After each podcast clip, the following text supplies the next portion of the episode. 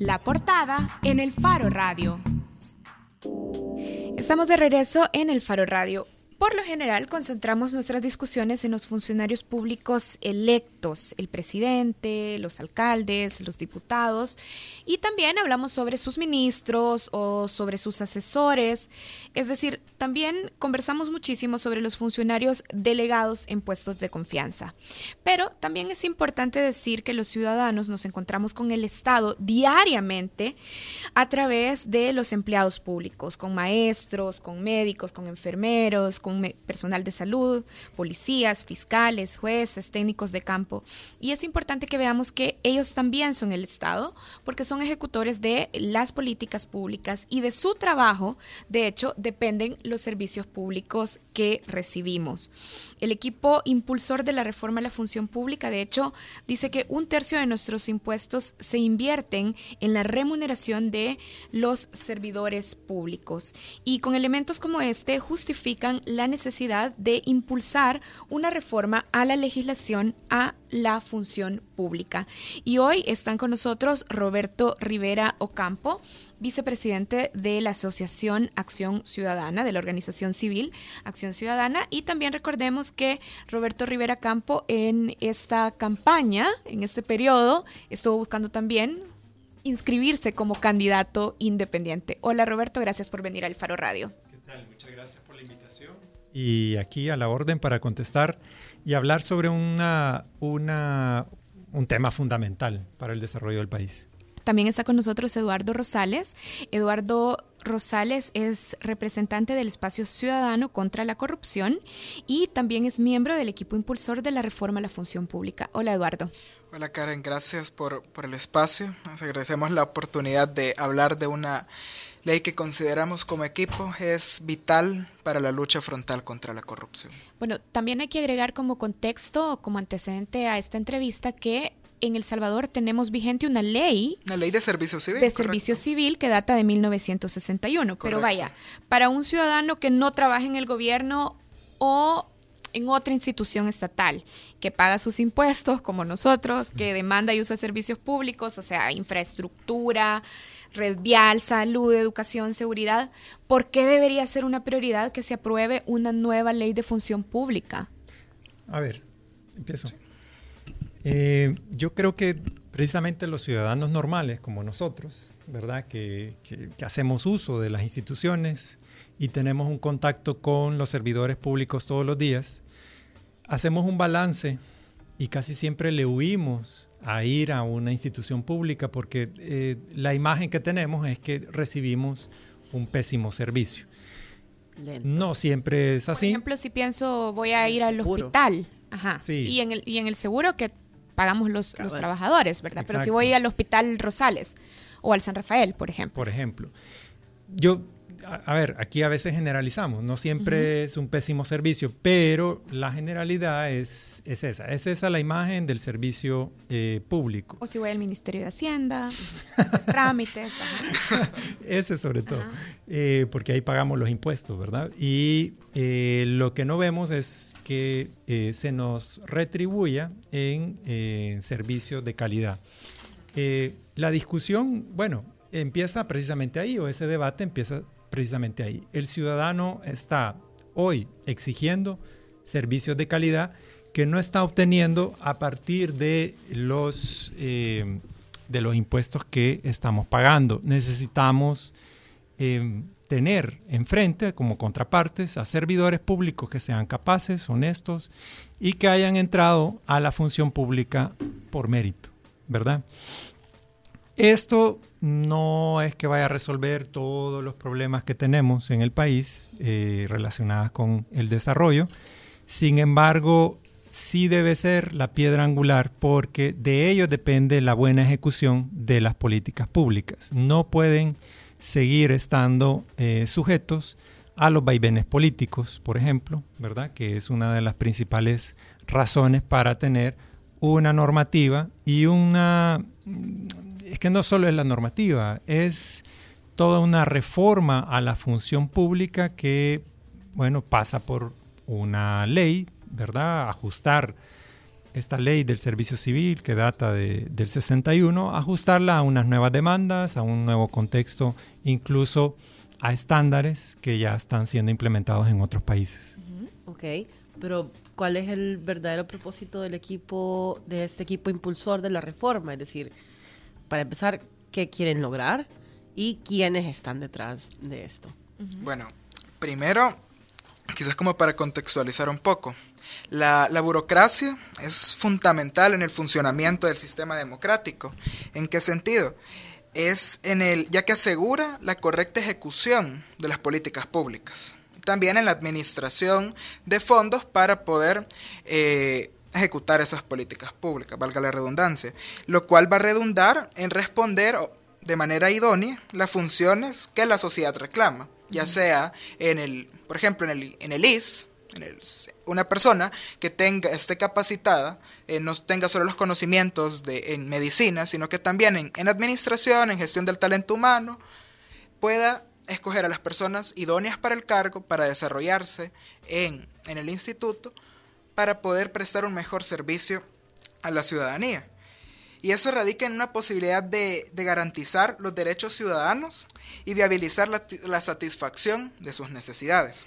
Ahora bien, nosotros como equipo impulsor estamos eh, integrados por 15 organizaciones de todos los pensamientos ideológicos. Eh, está FUSADES, está Fundación Democracia, Transparencia y Justicia, FUNDE, está SECADE, Conexión, Tracoda. Cuando decís de, todas las líneas ideológicas, vaya, por ejemplo, nos decís FUSADES, Fundación DTJ, que digamos han hecho también un papel importante en hacer un discurso de oposición también y de, de Contraloría y fiscalización al gobierno pero también hay otras organizaciones que estén más alineadas, por ejemplo, a la visión del gobierno dentro de este equipo impulsor. Claro que sí, hay unos que apoyan la, el anteproyecto que se presentó en 2017, pero el objetivo del equipo impulsor es que no nos inclinamos por la propuesta que se entró en 2014, que sigue en la Comisión de Trabajo con dispensa de trámite, la que se presentó en 2017 y está en la Comisión Política, pero ahí ha quedado, nuestra intención no es inclinarnos por ninguna de esas dos, sino que para nosotros... Porque ya hay una propuesta del gobierno liderado por el FMLN sobre una ley de función pública. Correcto. Entonces, para nosotros tenemos cuatro objetivos, que es meritocracia, transparencia, eficacia y, y, equidad. Para esos son los cuatro pilares que una ley que regule la función pública o servicio público, como sea la nomenclatura, deben de servir como base para su discusión y posterior aprobación. ¿Y qué tenemos que entender por, por mérito, Roberto? O sea, meritocracia, una nueva ley de función pública que enfatice el mérito, la meritocracia. ¿Qué tenemos que entender? ¿Cómo se establecen los criterios para medir el mérito en la función pública? Un título. Ajá, es un, es un título, una maestría, experiencia, ¿qué es? Hay varios, hay varios criterios, pero básicamente lo que vamos a entender por mérito es que sea un reclutamiento abierto de acuerdo a consideraciones técnicas mecanismos de garantías adecuados y que, por ejemplo, no haya despidos motivados por razones políticas. Ahora, eh, obviamente tenés que establecer, eh, como suele hacerse, eh, cuando vas a contratar a alguien, tenés criterios, los ponderás y ahí puede entrar la experiencia previa antes de ocupar un cargo, la formación, ¿verdad? Pues si tenés licenciatura son tantos puntos, si tenés una maestría, si tenés un doctorado. De hecho, Roberto, en Brasil eh, hay una, ellos tienen esta parte de la meritocracia un poco desarrollada.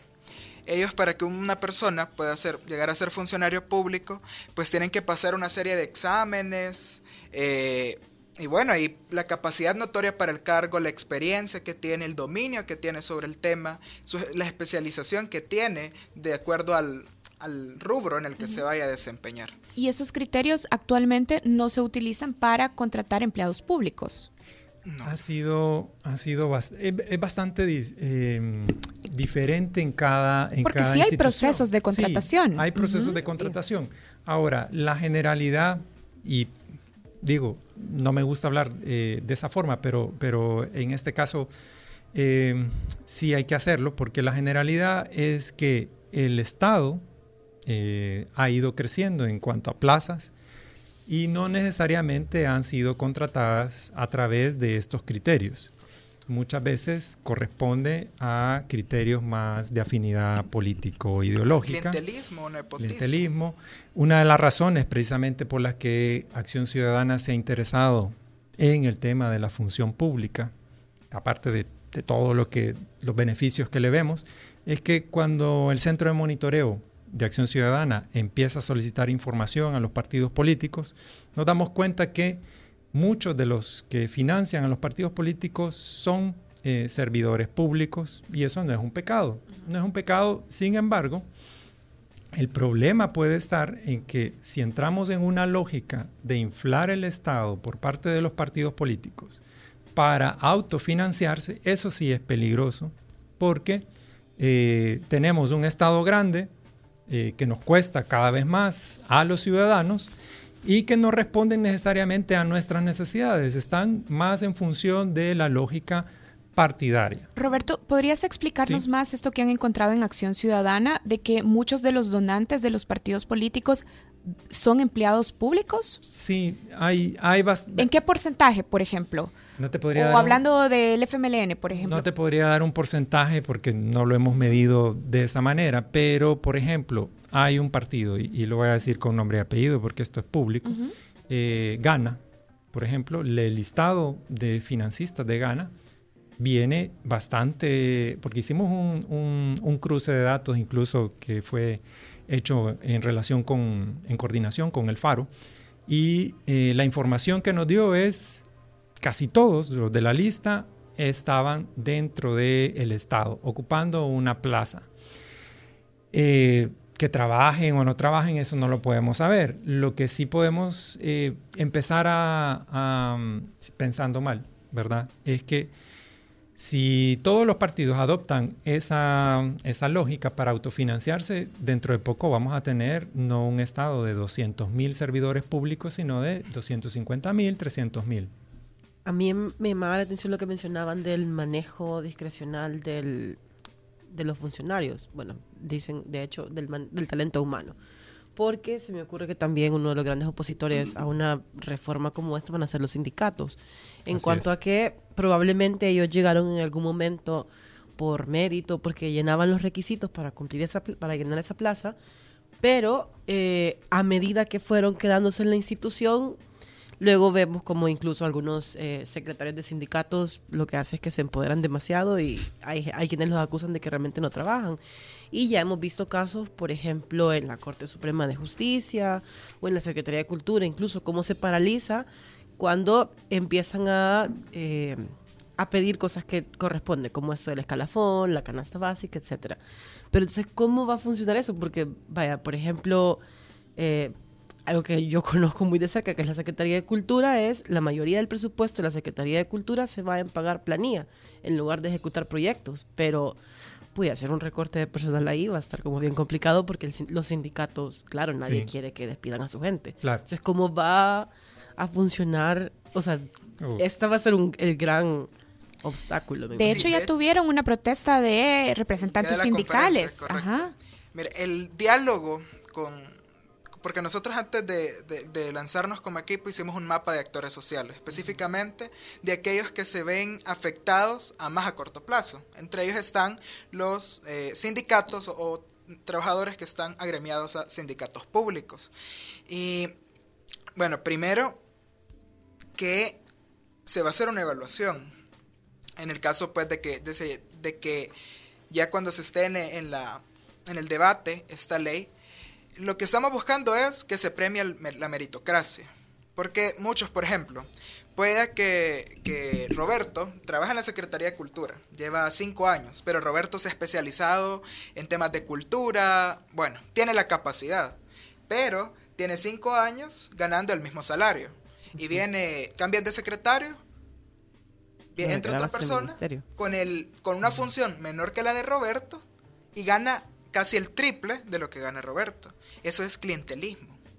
Entonces nosotros lo que vamos buscando es medir que, la, que el talento humano que entre sea por meritocracia. Y también una de las cosas que, principalmente te, hay deficiencia es que no hay una política pública de salario. eh, hay diferentes eh, investigaciones que, ven, por ejemplo, si tú comparas un ascensorista de la Asamblea Legislativa versus el salario de un ascensorista de otro órgano de Estado, ves que el de la Asamblea Legislativa gana más que el de otro órgano de Estado. Entonces, ¿qué, te dice eso? Porque dos personas que realizan el mismo trabajo tienen salarios disparejos. Entonces, lo que estamos buscando también es, eh, con esta ley, que la ley de servicio civil, porque hay, una, hay un debate, porque el principal debate que se tiene ahorita con los sindicatos es, ¿por qué apoyar una ley de función pública que regule la función pública y no apoyar una ley de servicio civil? Pero bueno, primero que es una, una ley que responde a, a un mandato preconstitucional de 1961. Ajá. ¿Cuáles son las, es decir, cuáles son las diferencias sustantivas? Porque los sindicatos lo que dicen desde el 2013, que entró el primer anteproyecto de ley, lo que están diciendo es hay que reformar la ley de servicio civil. Lo que pasa que, bueno, en la ley de servicio civil tú ves que hay un tribunal de servicio civil, pero este funciona como, como una isla. Es decir, cada institución posee un tribunal de servicio civil o un comité de servicio civil. Entonces lo que buscamos es un nuevo marco jurídico en el cual hay un organismo descentralizado que regule toda la, gestión del talento humano o de, las, de aquellas personas que quieren entrar a la función pública. Porque si no, al final funciona como una pequeña isla. Cada solo ente rector.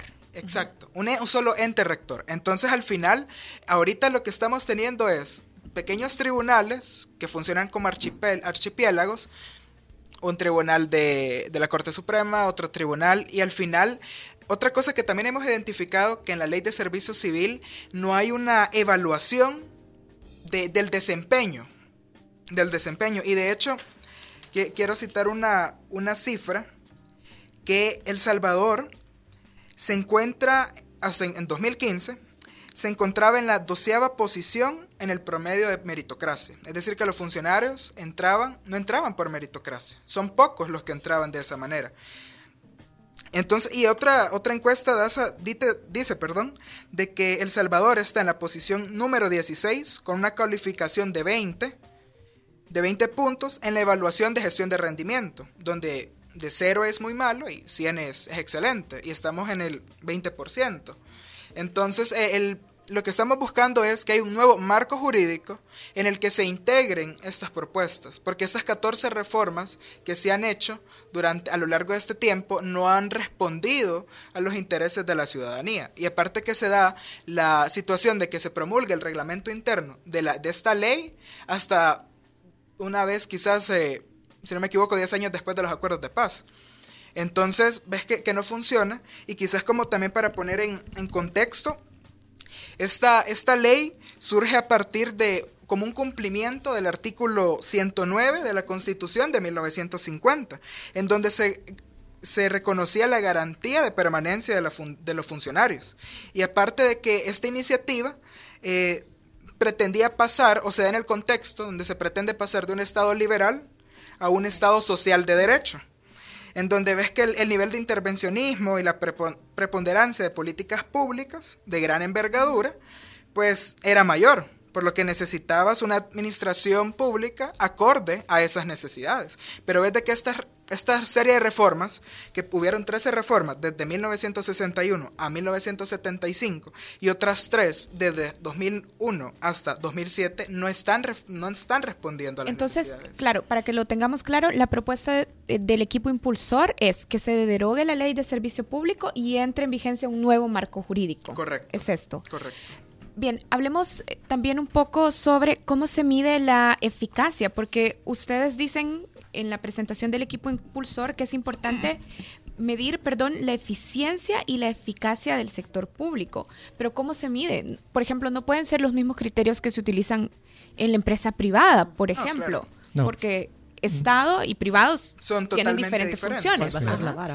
Yo quizás antes de, hablar de eso, sí quería responder a la pregunta sobre eh, los sindicatos, aunque ya empezó Eduardo. Sin embargo, eh, este es un grupo de interés muy fuerte y que obviamente va a estar en la discusión.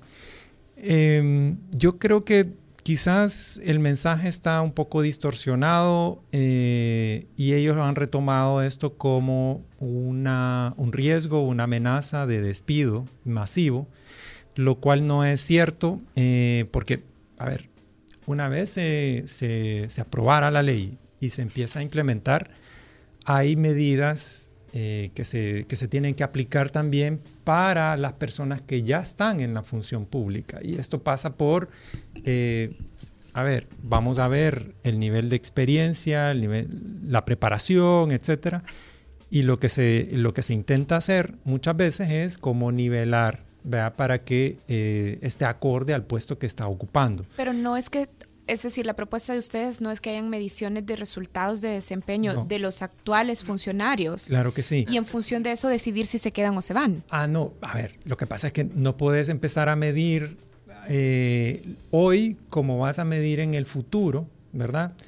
Y esto yo creo que ahí empatamos bien con la, con la pregunta que tú hacías. Em, la, medición del desempeño, de la eficacia, de la eficiencia, tiene que pasar también no solo porque eh, se implemente o se apruebe la, ley de la función pública, pasa porque empecemos a trabajar eh, en una gestión basada en resultados, no porque nos logramos gastar el presupuesto, ¿verdad?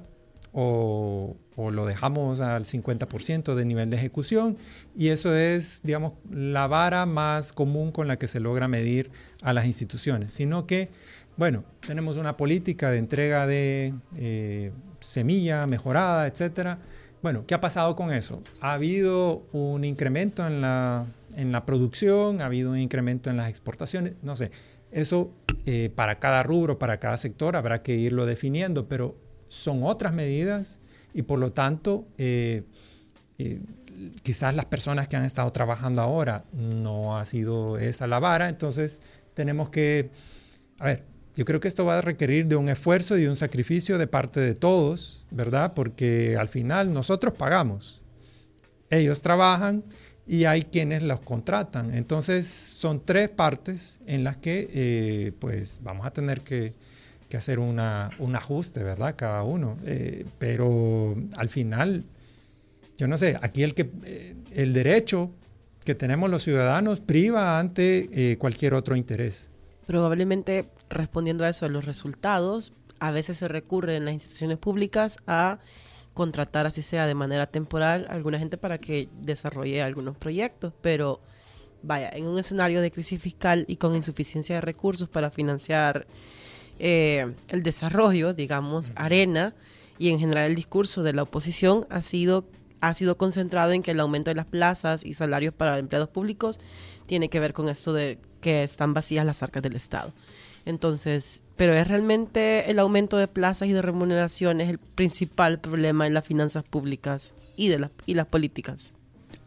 Yo a mi criterio pensaría que no. Lo que pasa es que, mira, es que en esta parte, retomando lo que, lo que decía Karen, ¿cómo vamos a saber también si, si está funcionando? Eh, esta la ley que se llegase a aprobar. lo, lo vamos a saber si las políticas públicas se están ejecutando de manera idónea. ¿Por qué? Porque si un funcionario que es, tiene la capacidad notoria, la meritocracia, la idoneidad para el cargo, administra de manera adecuada los fondos públicos, ya sea el ministro de Hacienda, eh, supongamos que, le dan 2.500 millones de dólares para todo el ejercicio fiscal de 2018, supongamos. Pero él demuestra de que lo administró de manera eficiente e incluso hasta le sobró. Eso significa de que esa persona fue escogida con meritocracia e idoneidad para el cargo. ¿Por qué? Porque administró de manera eficiente y eficaz los fondos públicos, que va a redundar en la correcta implementación de políticas públicas. Creo que al final es un tema de capacitación porque en las en lo que se entiende en, las oficinas públicas es, uy, si no me gasté todo el presupuesto el otro año no me van a dar lo Sí, claro, claro. Ahí, fíjate que quiero resaltar un esfuerzo que, que, hace el gobierno central que tiene una, una escuela de función pública es una pequeña escuela de función pública que dan algunos eh, diplomados como gerencia del talento humano, todo eso. Sin embargo, el, artículo 219 de la actual constitución manda que eh, se instaurara la carrera administrativa. Entonces, eh, la ley de servicio civil no, no responde a eso. Entonces, creo que es necesario también establecer esa, esa parámetros para que tal vez la academia pueda es decir, ahorita hay ciertos cursos, creo que son en posgrados y en maestrías que tienen que ver con formulación de políticas públicas, eh, algunos que otros temas. Sin embargo, es, de hecho, una de nuestras eh, miembros del equipo impulsor es la Universidad Centroamericana, José Simeón Cañas, UCA, porque consideramos que academia tiene un vital una vital importancia. ¿Por qué? Porque academia también tiene el deber de formar a, las, a los salvadoreños, a, que aquellos que quieran participar como empleados públicos. Pero pregunta final y quizás para volver a lo que Malu preguntaba. A ver, por ejemplo, el equipo impulsor de la reforma a la función pública reporta que algunas instituciones sí han crecido significativamente en los empleados que contratan. Por ejemplo, ustedes reportan que en ANDA se han experimentado en eh, porcentajes incrementos del 58.8% de los empleados si comparamos el 2017 con respecto al 2008. En CEPA, ustedes dicen, las plazas han incrementado un 82.6% y en la Asamblea Legislativa 114.6% de incremento en plazas. Una ley de función pública podría ayudarnos a, a contrarrestar este crecimiento en los empleos o ese es el énfasis de la ley? De la, mm.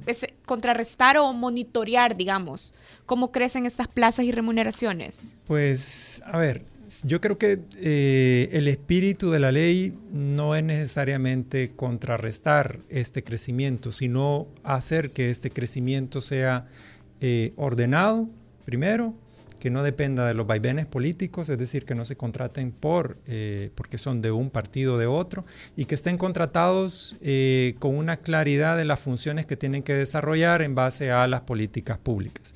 Ahora, lo que vemos en esa, eh, en esa gráfica que tú estás citando, yo creo que es, digamos, te muestra muy bien lo que cómo ha ido creciendo el Estado y cómo eso después también se traduce en un gasto y, que lo conecto con la postura de, quizás de la, de oposición. Eh, obviamente sí es significativo, es un 9.4 del PIB, esos son 2.500 millones, más o menos la mitad del presupuesto que se iría al rubro de personal, digamos, eh, y que te deja 2.500 millones para invertir. Eh, yo creo que mm, lo que todos buscamos es un Estado que sea eficiente en la ejecución de esos 2.500 millones que, quedan para invertir y que se ejecuten bien. Ahora, eh, si son muchos o pocos eh, los servidores públicos que, que, actualmente hay, eso lo vamos a tener que determinar, pero se determina en base a eh, los resultados que queremos alcanzar como país. ¿verdad? No es per se el problema el número de funcionarios. como Puede ser que con estos eh, servidores o con estos casi 200 mil servidores públicos eh, pudiéramos haber hecho mucho más, ¿verdad? Pero bueno, yo creo que hay que empezar a ordenar la casa y esta ley va a servir para eso. No va a solucionar todos los problemas del país, eso está claro. Hay otras cosas que hacer. Bien, los tenemos que despedir. Gracias. Entonces, el equipo impulsor ha introducido ya una propuesta de ley. Eh, no. La ah, no la podemos, no tenemos iniciativa de ley, los ciudadanos organizados, pero nosotros lo que estamos es promoviendo el debate de ambas, ambas propuestas entre los partidos. Ambas propuestas es la propuesta del gobierno presentada en el 2013 y...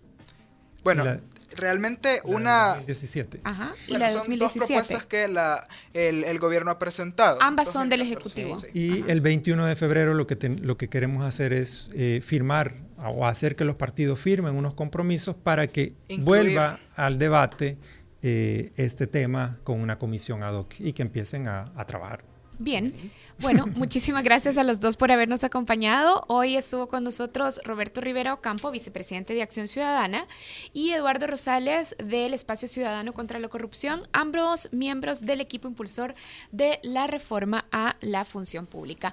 Hacemos una pausa en el Faro Radio. Si ustedes son músicos, no se vayan porque les queremos compartir una convocatoria de el Centro Cultural de España en El Salvador. Ya volvemos.